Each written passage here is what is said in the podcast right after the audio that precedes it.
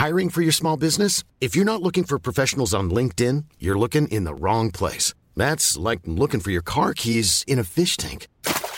LinkedIn helps you hire professionals you can't find anywhere else, even those who aren't actively searching for a new job but might be open to the perfect role. In a given month, over 70% of LinkedIn users don't even visit other leading job sites. So start looking in the right place. With LinkedIn, you can hire professionals like a professional. Post your free job on linkedin.com slash people today. Dixo presenta Fuera de la caja con Macario Schettino. Dixo is back.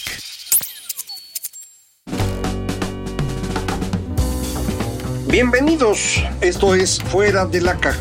Yo soy Macario Schettino, le agradezco mucho que me escuche en esta revisión de lo ocurrido en la semana que termina hoy día 14 de mayo. Eh, domingo, como siempre, estoy grabando para usted. Este domingo ocurrieron elecciones en Turquía. Al momento de grabar esto no tengo todavía una idea clara del resultado. Eh, las primeras cifras que se ven eh, le darían el triunfo al señor Erdogan, que pues mantendría en control de, Turquía por ya 20 años completos y los que vienen. Falta ver si esto se sostiene o no.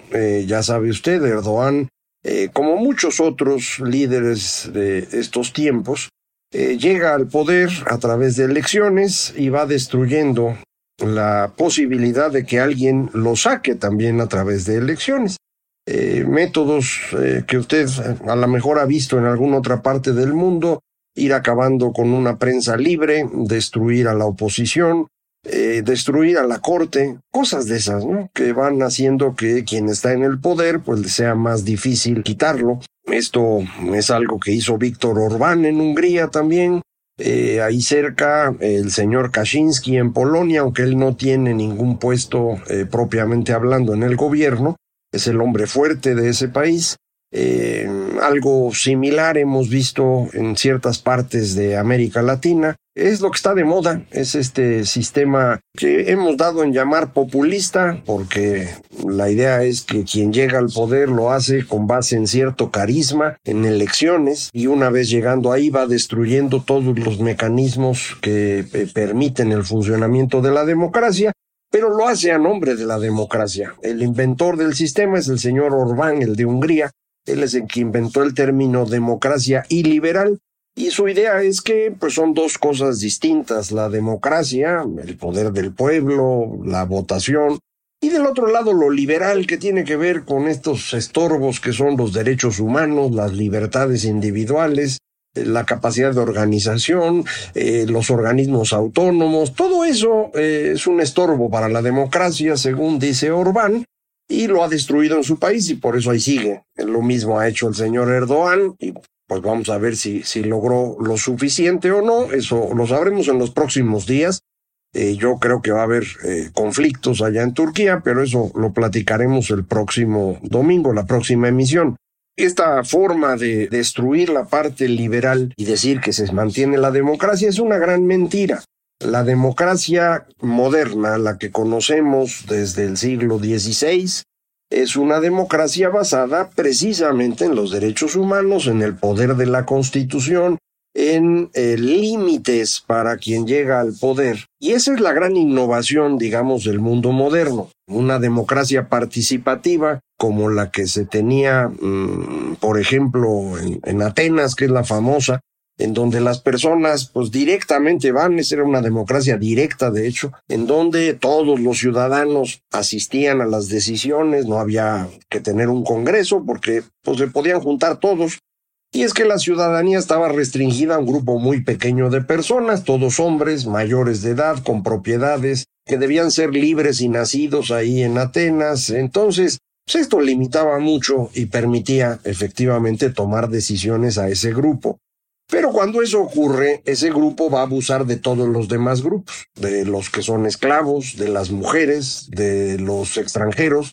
Ese es el problema de las democracias directas o incluso de las participativas. La democracia liberal, la democracia moderna, está construida en la lógica de impedir los abusos de poder pudo constituirse así porque es posterior a los límites al poder que se fueron desarrollando, pues, en cierta medida desde el siglo XI, con el conflicto entre el Papa y el Emperador, en el siglo XIII, muy al inicio, control de los varones en Inglaterra sobre el rey, y esto se va eh, desarrollando de forma tal que el poder ejecutivo va siendo limitado paulatinamente. Eh, se le impide a alguien tomar decisiones en contra de derechos ya adquiridos. Algo similar ocurría en España, para que no diga usted que no considero también lo de España, los derechos de los ciudadanos de ciertas ciudades de España, los derechos de las personas que tenían propiedades, no podían ser invadidos así nada más por el rey. Estos equilibrios son lo que hace posible el mundo moderno, en el cual pues cada uno de nosotros puede pensar distinto y no lo queman por eso. Ese pensar distinto nos permite incluso organizarnos en grupos y desarrollar ese pensamiento, eh, que en sus mejores casos pues, se convierte en el conocimiento científico o en los avances que tenemos en términos de entendimiento del ser humano. Eh, es libertad de pensar, de reunirse, de organizarse, que eh, a quien quiere tener todo el poder, pues eso no le gusta. Esta libertad eh, incluye la posibilidad de generar riqueza y quedarse con una parte de ello. Esto es lo que permitió que a partir del siglo XV empezáramos a generar riqueza en cantidades extraordinarias. Nunca en la historia humana habíamos generado tanta riqueza como en los últimos 500 años esta eh, generación de riqueza depende de esa capacidad de podernos asociar, eh, pensar lo que queramos, andar inventando cosas. Algunas funcionan, otras no. Al que le funciona pues, se vuelve millonario y al que no, pues ni modo, mano. No, ese es el funcionamiento. Cuando uno no quiere que estas cosas ocurran, uno no quiere que todo el mundo actúe por su lado, sino que haya cierto orden, ciertos criterios, pues entonces empieza usted a frenar la generación de riqueza. Puede hacerlo por cosas que a usted le parecen maravillosas, como por ejemplo eh, ayudar a quien fracasa en el mercado, impedir las bancarrotas, ayudar a quien no está pudiendo pagar la renta en su casa porque la zona se mejoró mucho y ahora la renta ha subido y no la puede pagar y hay que ayudarlo, pobrecito. Eh, eso no funciona. Eso eh, lo que acaba ocurriendo es que empieza a beneficiar a unos a costa de otros. Y cuando eso pasa, las cosas se descomponen, ya se deja de generar riqueza y empiezan las cosas a ser cada vez más difíciles. Por eso, todas las utopías que conocemos desde la primera de 1516 del señor Tomás Moro, que ahora ya es santo, esta idea de que hay un mundo maravilloso que se puede alcanzar, esto, esto no tiene sentido. Eh, no hay nada mejor que dejar que cada quien haga lo que quiera, estableciendo límites claros en los que todos estemos de acuerdo, que es lo que se llama Estado de Derecho. Ya aquí platicamos en las eh, emisiones de largo aliento que eso es muy difícil en México, porque no hemos logrado construir esta idea básica de que el Estado puede funcionar mejor que si cada uno de nosotros se organiza con sus amigos, con su familia, con su clan. Eh, esto es un paso indispensable para tener Estado de Derecho y por lo tanto una democracia que funcione, un mercado exitoso, generación de conocimiento. Nosotros no hemos podido avanzar en eso y esa es la razón por la cual eh, pues es relativamente sencillo para eh, un charlatán convencer a millones de que él va a resolverles la vida y estos grupos pues lo, lo sostienen en elecciones continuas hasta que en una de esas, en un momento muy particular a nivel global, donde el señor Trump, por ejemplo, es presidente de Estados Unidos, pues puede pasar cualquier cosa, inclusive que López Obrador gane la presidencia en México y así fue.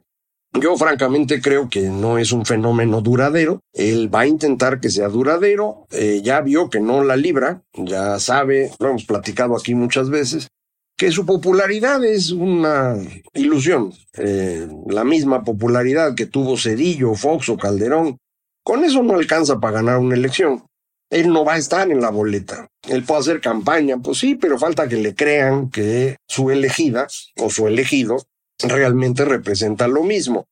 Eh, en este mes, la revista Nexos presenta un estudio que ha hecho ya en dos ocasiones anteriores, con más o menos cinco años de distancia, eh, acerca de la psicología del mexicano, digamos, de, lo que estamos pensando, eh, no en términos nada más de política, sino de organización social. Ellos han calificado en las tres ocasiones que el mexicano es muy individualista, pero creo que es un error en los términos. Eh, a lo que ellos se refieren es que a los mexicanos no les gusta formar parte de un Estado. Prefieren confiar en su familia y sus amigos. Lo que nosotros ya hemos platicado aquí. Eso no es exactamente ser individualista. Eso significa que es una sociedad estructurada de forma tradicional, estructurada en familias. Y eso es lo que no permite el desarrollo de la modernidad creo también haber comentado con usted en las emisiones de largo aliento acerca del libro de Joe Henrich, que se llama The Weirdest People in the World, en donde explica cómo se fue desarrollando esta forma distinta de pensar, la construcción realmente de individuos, en Europa durante más de un milenio. Eh, y fue un proceso impulsado por la Iglesia para deshacerse del imperio romano. El imperio romano, como todas las sociedades tradicionales, estaba hecho alrededor de familias. Esas familias controlaban el poder. Cuando, después de tener varios malos emperadores, el, imperio romano de Occidente se viene abajo, la iglesia empieza a tomar los espacios. Eh, de ahí vienen, por ejemplo, la palabra diócesis, con la que se refieren al territorio que cubre un obispo. Era la forma como se administraba eh, Roma. La diócesis era una región y esa región era cuidada por un supervisor. Supervisor en griego se llama episcopo, que es el origen de la palabra obispo. Así es como se construye la sociedad moderna, digamos, en Europa.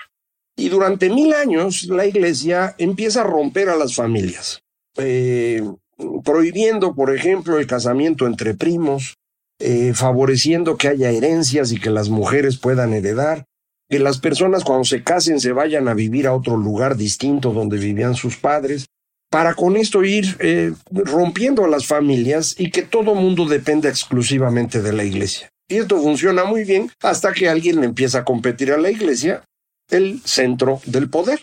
El primer enfrentamiento es con los emperadores, les decía, con el emperador del Sacro Imperio Romano Germánico en el siglo XI, eh, pero esto continúa eh, eventualmente llega la reforma, se generan nuevas denominaciones religiosas, eh, y esto va a dar lugar al gran cambio que, insisto, en los últimos 500 años nos ha ayudado a generar una gran cantidad de riqueza. En una sociedad tradicional, la democracia no se puede sostener. México no es tradicional, pero tampoco es moderno. Entonces, en ese lapso, en ese espacio, estamos en este problema. En esta encuesta que le comentaba que aparece en Nexos, hacen una categorización o caracterización de grupos que más o menos eh, sean, son homogéneos. Esto se hace con una técnica estadística y funciona razonablemente bien.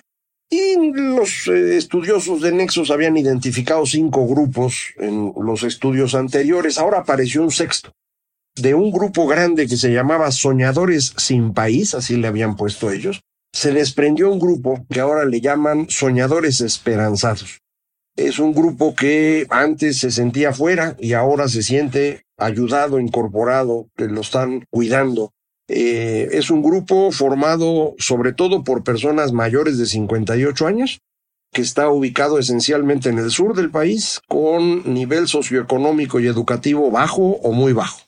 Creo yo que son los devotos del Obrador que la verdad sienten que por fin alguien les hace caso y les está mandando su lana y están bien contentos. Es el 14% de la población. Entonces, sí existe un grupo que realmente quiere mucho al Obrador, sí ese grupo está recibiendo ayuda del Obrador, pero ese grupo es 14%. Eso es lo que. Eh, además de esto, hay otras gentes que pueden votar por López Obrador, sí, sin duda, pero no crea usted que son un montón. Entonces él ya lo sabe y ya sabe que no va a ganar, por eso quiere destruir el Instituto Nacional Electoral, ya lo hemos platicado. No lo logró con todos los intentos que hizo.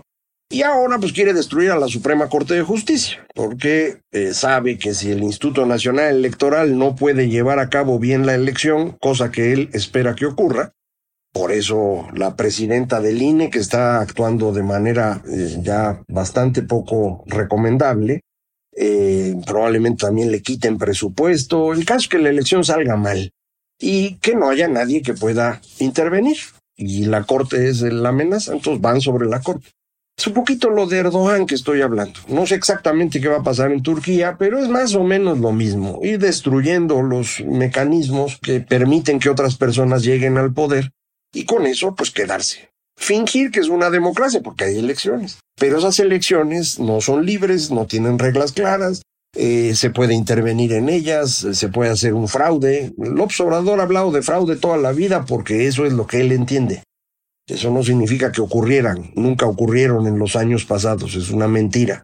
Pero eh, él sí quiere hacerlo, porque si no, no gana. Y entonces vamos rumbo a una situación bien complicada de manejar. Eh, todavía va a tratar de destruir a la Corte. Esta semana se dedicó a eso, nada más habló de eso y del tema de migración y cosas similares con Estados Unidos, porque tuvo la llamada con el señor Biden.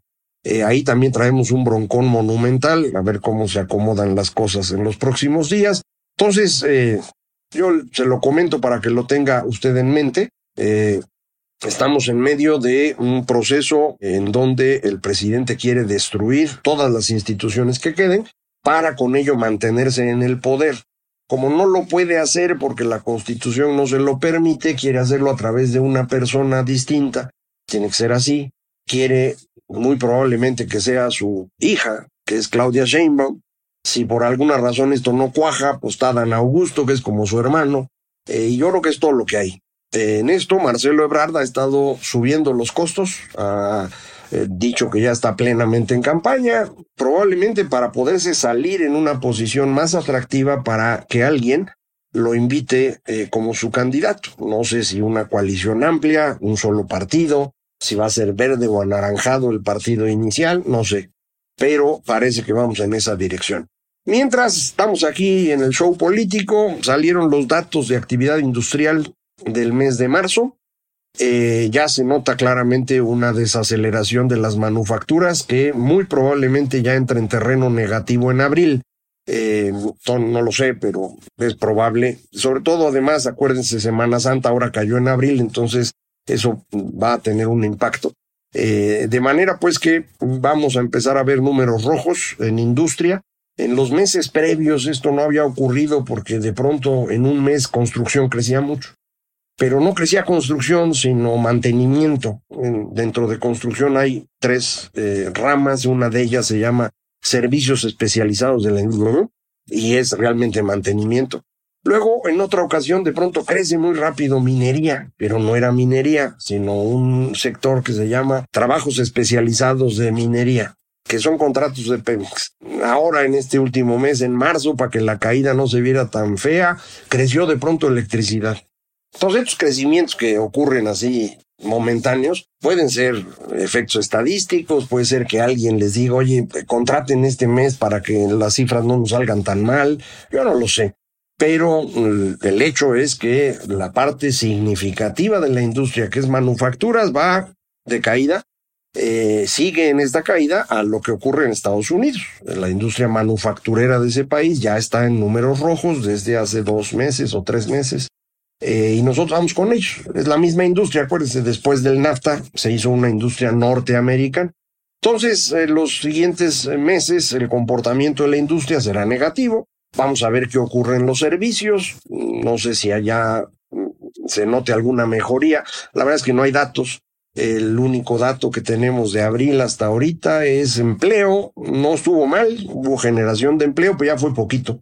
Eh, vamos a ver qué más datos hay. Pero eh, los escenarios son esos, insisto, eh, un comportamiento político cada vez más turbulento. Y una economía que va perdiendo fuerza. El presidente insiste en que lo bueno de la economía es el superpeso. Ese superpeso puede estar causando que la desaceleración económica sea más rápida, ya lo veremos después.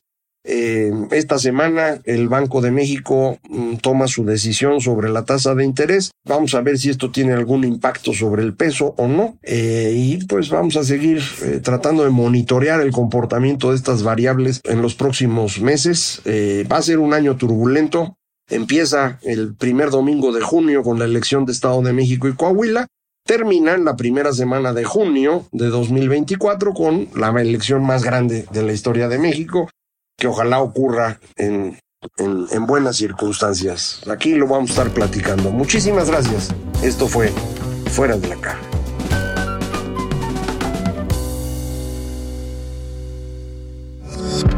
Dixo is back.